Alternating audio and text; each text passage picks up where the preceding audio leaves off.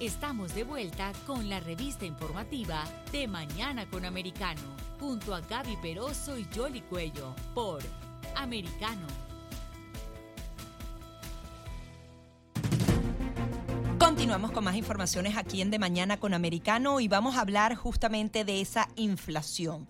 Ya ah, se ha reportado en 9.1%, muy, muy alta eh, la más alta en más de 40 años, y eso se traduce en que el poder adquisitivo del estadounidense cae, el sueldo rinde menos, pero para conversar, para analizar un poco este tema, hemos invitado a José Basagoiti. Él es economista, experto en mercados financieros.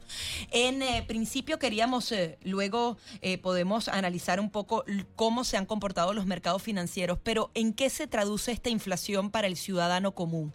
Muy buenos días, bienvenido. Muy buenos días, ¿cómo, cómo estamos? Pues bueno, lo has contado muy bien, ¿no? Se traduce en menor poder adquisitivo, los salarios en términos nominales no suben tan rápido como, como, suben los precios y por tanto se merma nuestro, nuestro poder adquisitivo. Esto lo estamos sufriendo pues todos los, los, ciudadanos y además el tema de inflación es algo curioso porque la gente no suele incidir en ello, pero es algo acumulativo, es decir, ya en el año 2021 Tuvimos inflación, estamos teniendo también inflación en el año 2022 y eso se va sumando. Ahora mismo tenemos un, pues es un 9,1, lo has comentado, eh, algo que batió las expectativas del mercado. En el año 2021 también estuvimos en torno al 5 o 6%, y como sigamos con inflación en 2023, vamos a sumar al fin y al cabo pues una inflación acumulada de un 20-25%, que es lo que habremos perdido de poder adquisitivo, o lo que el dólar habrá perdido de poder adquisitivo frente a los bienes reales en esos tres años. O sea, es decir, no es que si lo controlamos en 2023 hayamos solucionado el problema de inflación, no, es que toda esta acumulación de merma de poder adquisitivo ya no nos la devuelve nadie. Y eso lo tenemos que tener bien, bien claro, porque por lo general tienden a esconderlo y es básicamente una extracción de capital eh, que nos están haciendo a toda la sociedad. Ahora, José, estamos hablando de la inflación, pero también el temor que hay es de una recesión, que es que las economías no crezcan, en particular eh, la de Estados Unidos, que, es la más grande. ¿Eso qué implicación tendría? Eh, ¿Son dos porcentajes que son paralelos? ¿Están interactuando los dos? y porque, por ejemplo, la Reserva Federal tiene su acción eh, que es eh, precisamente atacando la, la, inflación, pero la recesión, eh, ¿quién la ataca o cómo se mejora? Sí, efectivamente. la forma de acabar con la inflación va a ser crear una recesión. Esto no lo dicen esas palabras, pero, pero es lo que está intentando hacer. De hecho, la Reserva con esa subida tan agresiva de tipos de, interés, quieren enfriar mucho la, la, demanda, castigar el crecimiento y por el lado, como digo, de la demanda, eh, tratar de controlar la inflación. Esto es el problema, ¿no? Que, bueno, sí, van a acabar con la inflación, eh, pero ¿a qué coste? ¿no? A un coste muy alto. No olvidemos que las recesiones por lo general vienen con caída muy fuerte de la, de la producción, el PIB se, se, torna negativo y subida el desempleo. Y esto que no nos engañe, el pasado viernes tuvimos unos datos de empleo en Estados Unidos a priori potentes, a priori fuertes, pero es que el empleo es un indicador muy, muy eh, rezagado, es decir, va con mucho retraso. Entonces, perfectamente podemos estar en recesión y que empecemos a ver ese aumento del desempleo en próximos trimestres, porque como digo, se suele eh, mostrar o suele reflejarse bastante más, más tarde, a pesar de estar ya en recesión. Es una muy mala noticia la que tenemos, pero por desgracia no parece que haya eh, otra solución. Ahora mismo toca castigar mucho el consumo, castigar mucho la inversión, que caiga la demanda agregada, esto es sinónimo de recesión, y con ello controlar la inflación. la gran pregunta ahora es cuánto tiempo vamos a estar en, en recesión, porque como bien has comentado, una vez tengamos ya controlada la inflación, esperamos que la Reserva Federal vuelva a bajar tipos de interés y vuelva a estimular la economía, ¿no? Entonces hay que bailar, hay que equilibrar un poco eh, inflación con recesión, ¿no? Buscar ese aterrizaje suave que, comentan. Es una situación la verdad que muy, muy complicada y como bien habéis comentado, eh, los que lo vamos a pagar realmente somos la sociedad, porque en ingresos fiscales el gobierno está en niveles récord, son los grandes beneficiados de todo esto, los estados y, y los, la población, los grandes castigados. Ahora, las tasas de interés comenzaron a subirse desde marzo, sin embargo, la inflación no se detiene. ¿Esto es normal porque es un ciclo un poco más largo o realmente el remedio que se está aplicando pareciera que no está siendo efectivo? Sí, es normal que, es decir, no es subir tipos de interés y enseguida acabar con la, con la inflación. A ver, el objetivo de la subida de tipos de interés es cortar el crédito, es que haya menos liquidez en la economía, pero es un proceso largo. Por lo tanto, eh, sí esperamos que acabe impactando en la inflación, y la que hay controlando, pero como digo, no, no, pasa de un día para otro. A pesar de los datos de ayer, que pueden parecer muy malos, datos tanto de inflación general como subyacente, y en términos intermensuales e interanuales son datos terroríficos, pero sí que podemos apreciar que estamos haciendo techo, porque si vemos el comportamiento de las commodities, el precio del petróleo, por ejemplo, ha caído en las últimas tres semanas bastante, en torno de los 115 a los 95 que cotiza ahora mismo, eh, más de lo mismo con el gas, los alimentos, e incluso coches de segunda mano, es decir, estamos viendo cómo...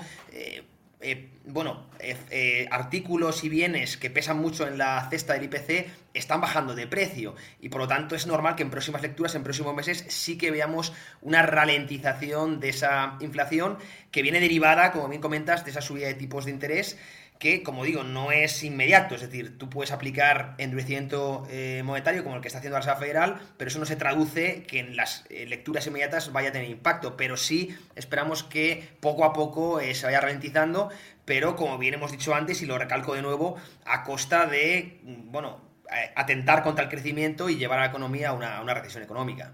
Claro, pero otra de las cosas que hay que tener en cuenta en este mundo moderno es la famosa globalización, es decir, que casi todas las economías están interconectadas y estaban dando reportes en lo que tiene que ver con la China, que curiosamente antes de la pandemia habían reducido el consumo eh, de petróleo y ahora, como ellos están pasando la ola terrible de COVID con esas medidas de cierre total que también pueden tener un impacto general, esto eh, me imagino que lo tienen que tener en consideración también economías como la estadounidense cuando se está eh, tratando de paliar esta situación.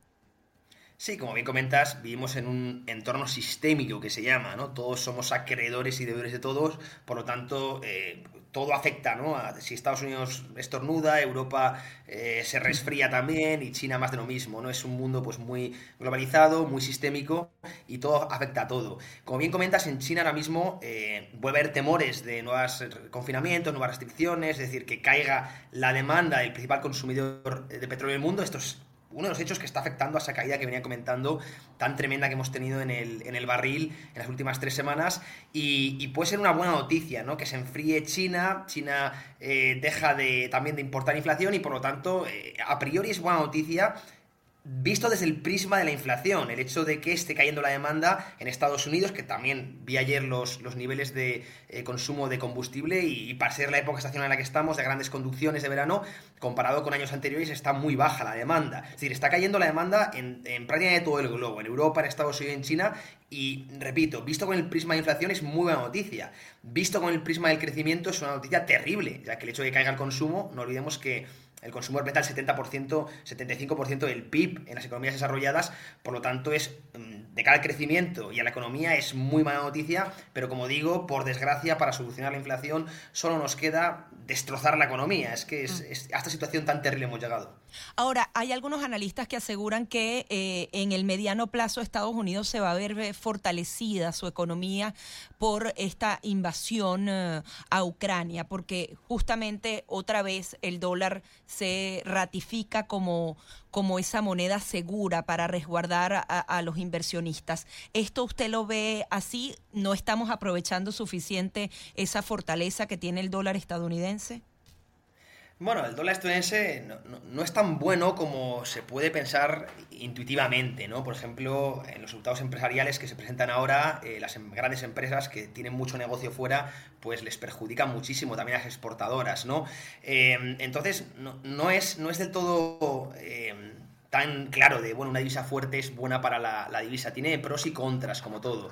Yo no estoy muy, muy de acuerdo en que la guerra le beneficie a Estados Unidos, ¿no? Es verdad que el dólar se ha fortalecido porque ha habido mucha esto, la guerra lo que ha hecho es encarecer las commodities, las commodities están denominadas en dólares, por lo tanto había una demanda muy alta por dólares precisamente para comprar esas encarecidas commodities, ¿no? Esto ha fortalecido eh, a la divisa estadounidense, también el hecho de que la Reserva Federal desde el lado financiero esté siendo más hawkish, más dura que otros bancos centrales, y eso ha hecho que haya una demanda muy fuerte por, dólares en términos relativos frente a otras eh, divisas.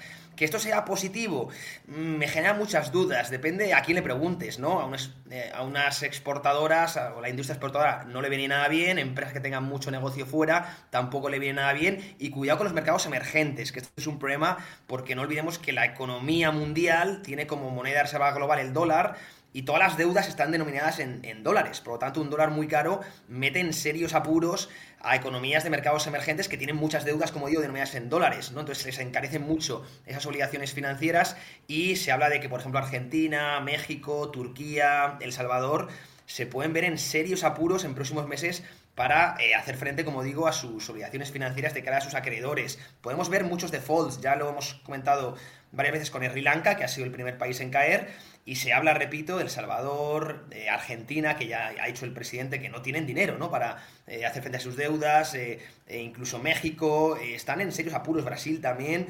Por lo tanto, un dólar fuerte realmente en la economía mundial hace mucho daño, hace mucho, mucho daño, y creo que es algo que no interesa a nadie. De hecho, la Reserva Federal intentará una vez controle la inflación, volver a estimular, volver a llenar de liquidez el mercado, creo que para reducir ese, ese valor del dólar en términos relativos frente a otras divisas. Lo que nos lleva al euro precisamente, porque por primera vez estaba a la par del dólar y parece que ahora ha estado bajando un poco. ¿Eso qué impacto tiene? Porque, eh, como mencionaba, si Estados Unidos tornuda, a Europa le da gripa y la inflación en varios países europeos también está bastante alta en el índice del, del que se ha reportado en Estados Unidos, o un poco más.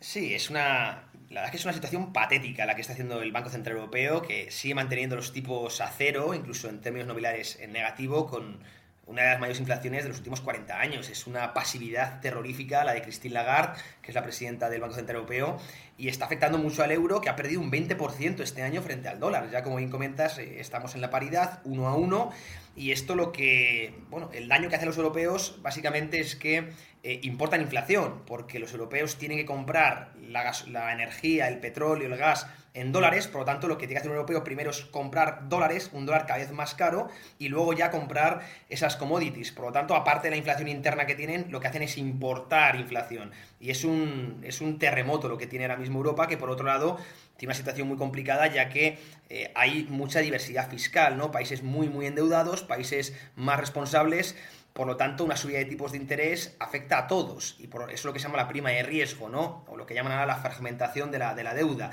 Entonces, el BCE tiene una situación muy complicada. Estabilizar la divisa, pero en caso de hacerlo subiendo tipos de interés, va a meter en un problemón a los países periféricos, a los países del sur, que son los más endeudados y como se le, encarezca la deuda, pues, pues bueno, se va a ver en problemas financieros eh, y de solvencia muy, muy importantes. Entonces está medio atado el Banco Central Europeo y eh, es posible que esto, junto a la crisis energética derivada de esta guerra que has comentado, bueno, pues lleve a, Europa a una situación desde mi punto de vista mucho más profunda que la que puede tener Estados Unidos, que desde mi punto de vista será más, más pasajera, más coyuntural de la que va a azotar a Europa.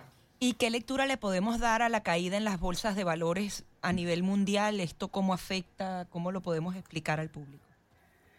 Pues eh, sí, estamos en un bear market, en un mercado bajista en Wall Street. Desde noviembre del año pasado, que hicimos máximos históricos, pues hemos entrado en una corrección y, es muy normal. Veníamos de una burbuja de activos eh, financieros eh, al calor de esas políticas expansivas tan desmesuradas que vimos eh, desde el COVID-19 y lo que estamos haciendo ahora es una purga o una limpieza de esos excesos, nada más. Es una corrección bastante sana, de hecho una corrección que se puede extender y hay que verlo siempre desde mi punto de vista con un, como, con un punto de vista optimista. Lo que está dejando los mercados financieros son muy buenos niveles eh, para en año 2023-2024 poder subirnos a precios muy buenos y buscar nueva, nueva tendencia. Desde mi punto de vista es una corrección muy sana, los mercados se mueven siempre por tendencias y correcciones, estamos ahora mismo en lo segundo, en una corrección, en un mercado bajista, pero a largo plazo, si miramos con escala de tiempo de 5 o 10 años, los niveles, los precios que nos están dejando ahora mismo los, los mercados, Nasdaq, SP500, creo que son muy, muy atractivos para que todo aquel que esté interesado en invertir pueda iniciar procesos de compras eh, y buscar, como digo, tendencia de largo, largo plazo. Creo que esto sí que es un punto de vista positivo, esta purga que se está haciendo de los excesos que veníamos teniendo, eh, sobre todo después del COVID-19. Corrección de mercado, pero no para los que están a punto de retirarse, porque cuando vean sus planes claro. de retiro, pues van a estar bastante tristes con lo que les va a, a rendir. Em, em, me gustaría que nos eh, ilustraras un poco lo que está pasando con Sri Lanka, porque te, te, te escuchaba eso y eso es un reflejo de lo que podría pasar en otros países si se toman medidas similares. Sí, bueno, una punta que has comentado, efectivamente, los que tienen, los que estaban ya jubilándose es una muy mala noticia porque no tienen esa escala de, de, largo plazo, ¿no? Esto es buena noticia para la gente joven que puede buscar inversiones a muy, muy largo plazo. La gente que sabe juliar ahora, la verdad es que estas caídas son, pues como bien comentas, muy mala noticia. Y con respecto a Sri Lanka, que bueno, hubo una dictadura ecologista que lo llama, ¿no? Trataron de imponer desde el foro de Davos eh, pues una serie de, medidas o de, experimentos, digamos, ¿no? Eh, que también quieren aplicar a Europa y lo que han hecho es sumir al país en una pobreza extrema, con hambrunas eh, y, bueno, pues con un derrocamiento del gobierno y una inflación tremendas, ¿no? Esto es lo que, lo que bueno, estos experimentos que se derivan, ¿no? Del establishment, como digo, del foro de Davos, eh, tienen mucho peligro, no son transiciones energéticas, sin demasiado eh, pozo, sin planes B, y ya nos tiene que servir de aviso lo que ha pasado en Sri Lanka, por desgracia, de lo que no hay que hacer, ¿no? Eh, y esto es un toque atención, yo creo que a Europa, ¿no? Que se embarcó en un proceso similar de apostar mucho por las energías verdes, que no digo que esté mal, pero siempre y cuando se tenga un, plan B, las energías renovables, bueno, pues son no son constantes, ¿no? Son intermitentes y por tanto cuando no sopla el viento, cuando no eh, sale el sol, pues evidentemente tienes que tener un plan B para cubrir esa necesidad energética. Y eh, lo mismo con, lo que va con Sri Lanka, que han tratado de llevar la agricultura eh, quitando fertilizantes, quitando el, nitrógeno y se ha visto que ha impactado de manera muy, muy negativa, encareciendo muchísimo los precios y llevando a escasez, a escasez al, al, país que, como digo, está viendo una crisis alimentaria, hambruna. Es algo que era impensable, ¿no? Ya año 2022 estuviésemos hablando de estas cosas y, por desgracia esa mala decisión de, esa dictadura ecologista, los ecologistas creo que han hecho mucho daño por tratar de eh, hacer esa transición demasiado rápida sin haber pensado bien las cosas, sin tener planes B, ¿no?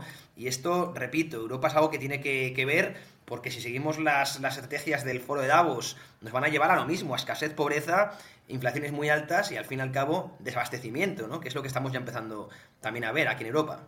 y protestas y, los eh, mandatarios huyendo porque eh, tienen que, salir del país, que es lo que está sucediendo con eh, el líder de Sri Lanka. Pues vamos a seguir monitoreando la situación de la economía y pendientes de todos estos movimientos que se estén haciendo por los que están encargados de manejarlo a nivel de cada país y, y, por supuesto a nivel global. José, muchas gracias por estar aquí con nosotros. Un placer, como siempre. Hasta la próxima. Hasta luego. La única ventaja también es que vamos a la par. En Europa uno gasta dólares y es lo mismo, porque antes estábamos en desventaja. Hay que buscar la, buena parte, ¿no? José Basagoiti con nosotros, economista experto en mercados financieros en De Mañana con Americano.